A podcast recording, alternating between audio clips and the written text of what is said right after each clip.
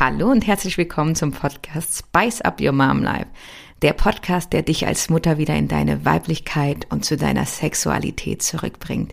Ich bin Selina, ich freue mich riesig, dass ich dich hier begrüßen darf, dich inspirieren darf und dich auf deiner Reise hin zu mehr Weiblichkeit, zu Hingabe und Sinnlichkeit begleiten darf.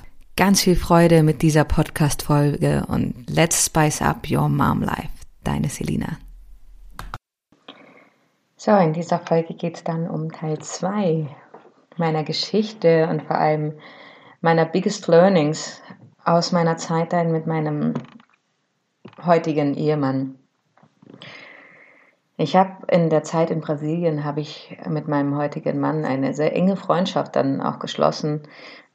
Ich konnte mit ihm dort über alles reden, über alles, was ähm, was mich bewegt hat, sowohl von meiner Geschichte vor der Zeit in Brasilien, als auch das, was dann in Brasilien mit mir passiert ist. Und ich habe in ihm einen, damals einen sehr wertungsfreien Mentor auch gefunden, ähm, der mich begleitet hat, der mir geholfen hat, manche Dinge auch zu verstehen und nochmal ja, aufzuarbeiten.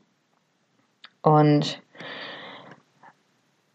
auch wenn, auch wenn ich da die Dinge noch nicht richtig aufgearbeitet habe, denn wie gesagt, ich kam ja aus Brasilien wieder und war völlig verschlossen an dieser Stelle,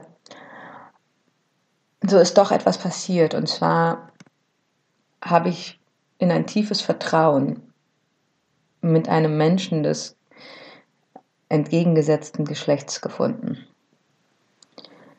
Und das hat mir damals sehr viel Kraft gegeben. Und dann bin ich zurück nach Deutschland und hatte hier entsprechend auch meine Struggles, ja. Ich war ja irgendwie ein komplett anderer Mensch und ich wollte, dass die, dass meine Freunde und meine Familie alle meinen Wandel verstehen. Und in Wirklichkeit war das aber ein Wandel, den ich selbst nicht richtig verstanden habe. Und ich glaube, auch da war ich sehr, sehr weit weg, sehr weit entfernt von meiner eigenen Wahrheit. Aber wie ich schon in der letzten Folge gesagt habe, das Leben ist ja immer polar. Es gibt immer zwei Extreme und du pendelst zwischen den beiden Extremen hin und her und pendelst dich dann so in etwa auf eine Mitte ein irgendwann. Aber es geht immer nach links und nach rechts drumherum. Ja? Und jedenfalls blieb ich dann weiterhin im, Kon im Kontakt mit meinem damaligen Mentor. Und irgendwann ist dann eine Sache passiert, und zwar habe ich mich verliebt in diesen meinen Mentor. Ich habe festgestellt, dass ich mich verliebt habe. Ich, ich, unser Hirn ist ja so, wenn Dinge nicht sein dürfen, dann tut unser Hirn, als wäre es nicht da.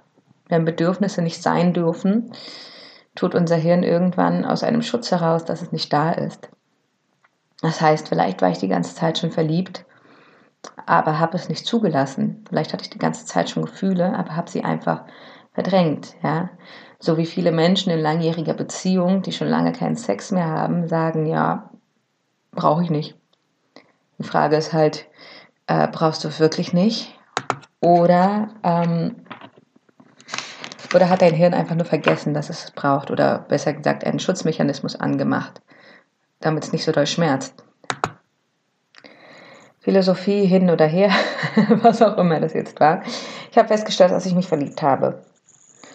Und was dann passiert ist, war einfach folgendes. Mein Körper und auch ja mein Inneres, meine Emotionen haben wieder angefangen, sich danach zu sehnen, dass ein Mann mich als Frau sieht. Du erinnerst dich, wenn du die vorherige Folge gehört hast, ansonsten hör sie dir gerne nochmal an. Ich hatte angefangen, meine Weiblichkeit zu verleugnen. Ich habe angefangen, mir sackartige Kleidung anzuziehen, hochgeschlossene Kleidung, bloß keine Silhouetten sehen, bloß keine Figur, keine Form sehen, bloß nicht sehen, was in irgendeiner Form anziehend sein könnte für einen Mann, ja. Und das war auch ganz schön krass, weil das war, das war dieser Wunsch eben, dass kein Mann mich als Frau erkennt, ja, war so groß, dass ich zum einen die Krankheit Hashimoto entwickelt habe. Vielleicht kennst du das, das ist eine Autoimmunerkrankung der Schilddrüse und Autoimmunerkrankung bedeutet immer, dein Körper kämpft gegen sich selbst. Dein Körper erkennt Gewebe, was zu dir gehört, als feindliches Gewebe an. Es ist eine Selbstzerstörung.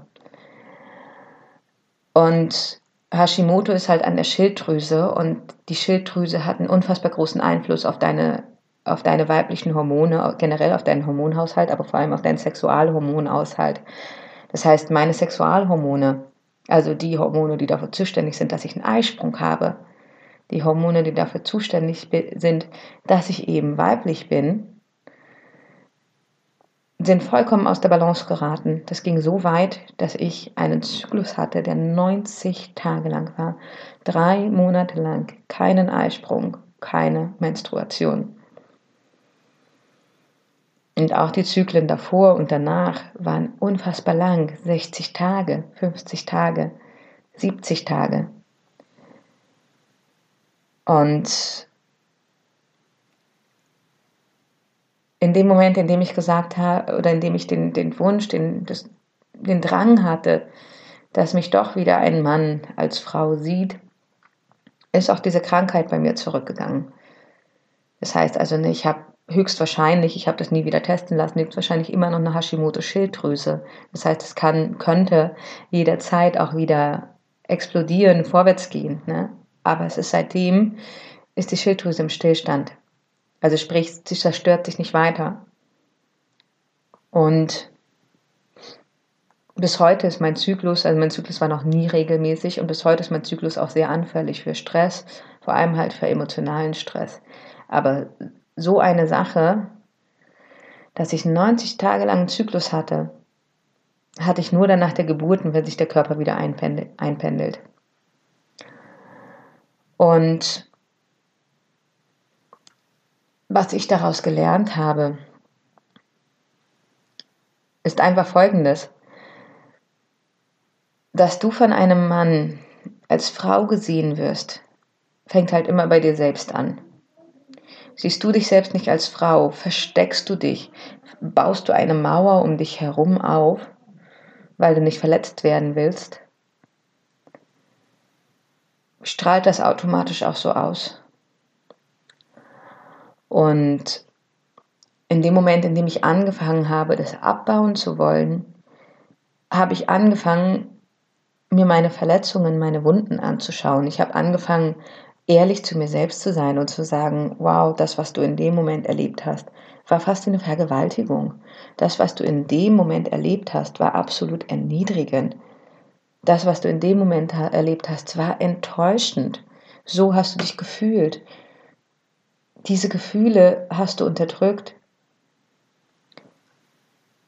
Und es war eine ganz schön krasse Zeit, weil es ist einfach eine super schmerzhafte Zeit gewesen, denn vielleicht kennst du das auch, Manchmal ist die Heilung der Wunden schmerzhafter als die Wunde selbst, die einem zugefügt wird. Und auch da war es wieder ja eine unfassbar schwere Zeit, sowohl für meine Familie als auch für meinen damaligen Mentor beziehungsweise dann meinen Freund, meinen Partner. Und gleichzeitig habe ich es geschafft, da wirklich sehr, sehr viel abzubauen. Und mein Mann ist ja Brasilianer, er ist dann irgendwann auch nach Deutschland gekommen und dann haben die Dinge so ihren Lauf genommen. Ähm, wir haben geheiratet. Wir hatten Sex vor der Ehe. Oh, oh mein Gott. ähm, aber der Punkt an dieser Stelle ist, seitdem habe ich mit ihm zusammen in den letzten zehn Jahren, die wir inzwischen zusammen sind, einen Weg der Heilung vollzogen und einen Weg der Öffnung für wirklich tiefgehende Sexualität, für wirklich tiefgehenden Sex. Wir haben beide sowohl mentale Blockaden, die wir hatten, auflösen können. Und wir haben verstanden, was der Sex für uns als Paar bedeutet. Und für uns ist Sex unfassbar wichtig. Wir spüren es richtig, wenn wir über einen längeren Zeitraum uns nicht sexuell vereinigen, dann wird auch unsere, die Distanz emotional zwischen uns größer. Was ich nicht damit sagen will, ist, dass wenn deine emotionale Distanz zu deinem Partner größer ist, ihr einfach Sex haben müsst und fertig. Sondern, dass ihr keinen Sex habt, ist vielmehr ja gleichzeitig Symptom und Auslöser für eine Distanzierung. Wenn du keine Lust auf Sex hast, selten Sex hast, dich nicht wirklich einlassen kannst, dann ist das ein Zeichen dafür, dass irgendetwas in Disbalance ist, dass du dich nicht fallen lassen kannst, dass du angespannt und gestresst bist. Und es ist halt, es ist in Ordnung, keine Wertung. Nur über einen langen Zeitraum hinweg kann das einen Keil zwischen dich und deinen Partner bringen. Und das ist eine Sache, die so unfassbar wichtig ist, um zu verstehen, auch wie eine Beziehung, eine Liebesbeziehung funktioniert. Es geht immer darum, sich auf emotionaler, auf, ich sage, ich nenne es einfach mal seelischer Ebene zu verbinden, indem ihr sprecht über eure Gefühle, sprecht darüber, was, spricht darüber, was dich bewegt, was dich verletzt, damit dein Partner dich verstehen kann. Und andersherum, nimm es auf, nimm es an, wenn dein Partner dir erzählt, was ihn bewegt, was ihn verletzt, was ihn stört, was ihn berührt. Und dann könnt ihr auch auf der körperlichen Ebene miteinander kommunizieren, was dich stört, was dich berührt, was dich verletzt. Diese beiden Dinge hängen unfassbar eng miteinander zusammen.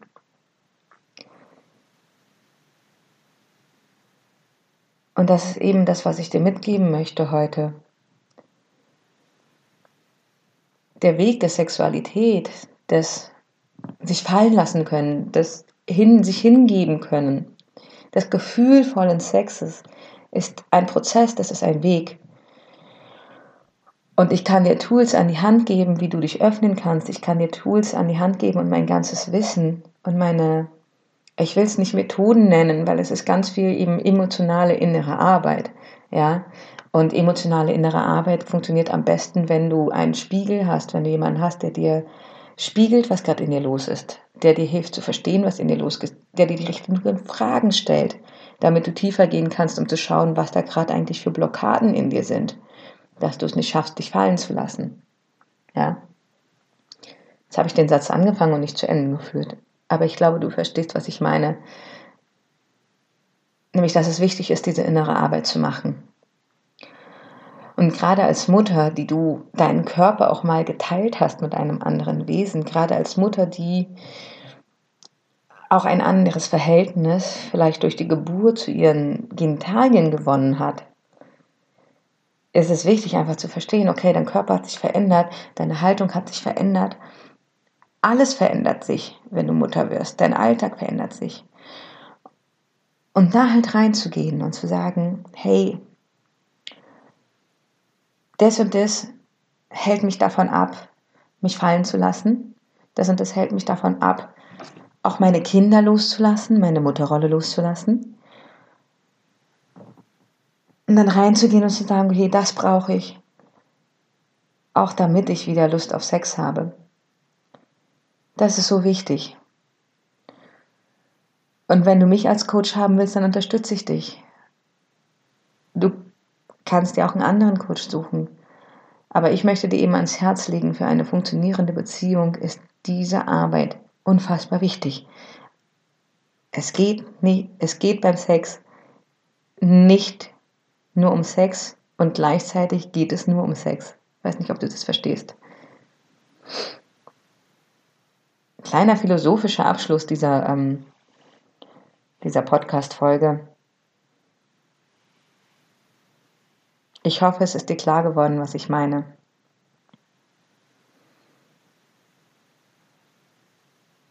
Der Weg zu deiner sexuellen Erfüllung führt immer über deine innere Arbeit und dann über die Kommunikation nach außen.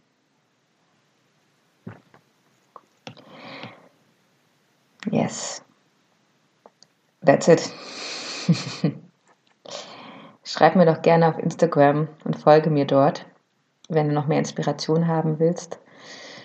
Und vor allem lass mich wissen, was diese Folge in dir berührt und bewegt. Ich freue mich, wenn du mir schreibst, wenn du dich bei mir meldest. Und wenn du mich als Coach an deiner Seite haben willst, dann melde dich ebenfalls sehr gerne. Dann können wir ins Gespräch kommen. Können wir eine Runde telefonieren. Du erzählst mir, was, was bei dir los ist, was dich bewegt, wo du etwas ändern möchtest und ich schaue, ob ich dir da helfen kann. Oder eben auch nicht. Who knows? Alles Liebe wie immer.